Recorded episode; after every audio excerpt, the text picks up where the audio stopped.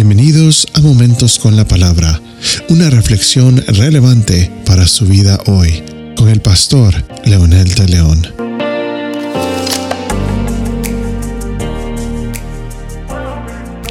Como veníamos mencionando en nuestros em- episodios anteriores, hablamos de el mensaje que Jesús traía que de alguna manera define la realidad humana, define la, el desastre humano después del pecado.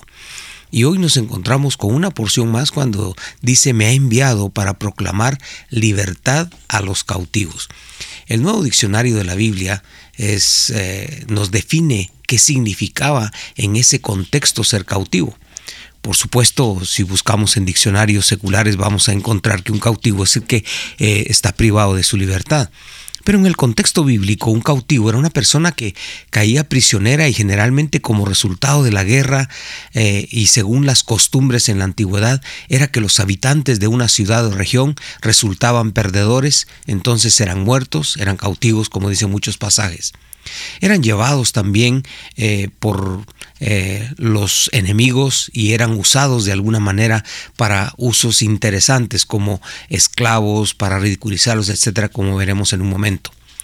Dice la historia que eran amarrados con cadenas o sogas y por ejemplo los asirios tomaron muchos cautivos cuando destruyeron a Samaria y los esparcieron por distintas regiones.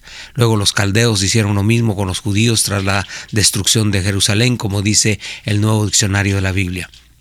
Un cautivo era sometido a muchas humillaciones. Los asirios les obligaban a tirar del carro del rey victorioso, también se les mutilaba, se les sacaba los ojos, se les ponía un anillo en la nariz, eran objeto de mofa como en el caso de Sansón, así como el rey Sedequías de Judá, que fue puesto en una jaula, exhibido públicamente. Los que intentaban escapar eran severamente castigados con mutilación o muerte. En el Nuevo Testamento se dice que el diablo mantiene a los hombres. Este es todo el contexto en el que Jesús está inmerso ahora y utiliza la palabra cautivo. Cuando él dice que fue enviado a dar libertad a los cautivos, en su mente está todo esto que podría suceder a una persona. Por supuesto, muchas personas hablan de que eh, somos libres humanamente, pero espiritualmente estamos cautivos. Pero déjeme decirle algo, también físicamente, emocionalmente, espiritualmente, en todo sentido, muchas personas están cautivos.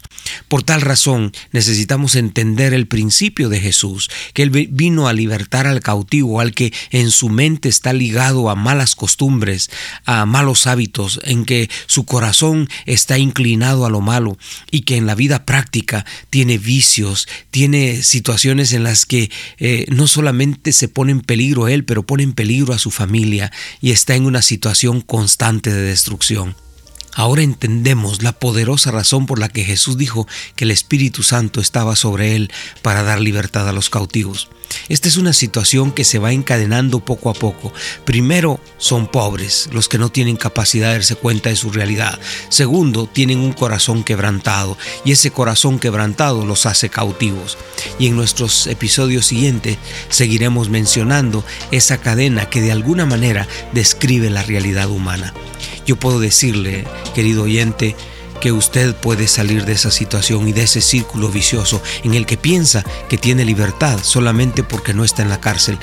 La verdadera libertad no necesariamente es estar fuera de las rejas. La verdadera libertad significa que podemos vivir en Cristo, podemos hacer las cosas que nos gusta, que queremos de acuerdo a los valores y a los principios de la palabra de Dios. Experimentelo. Ore conmigo diciendo, Señor, gracias por venir y encarnarte y darme la oportunidad de ser libre, verdaderamente libre, en el nombre de Jesús. Amén.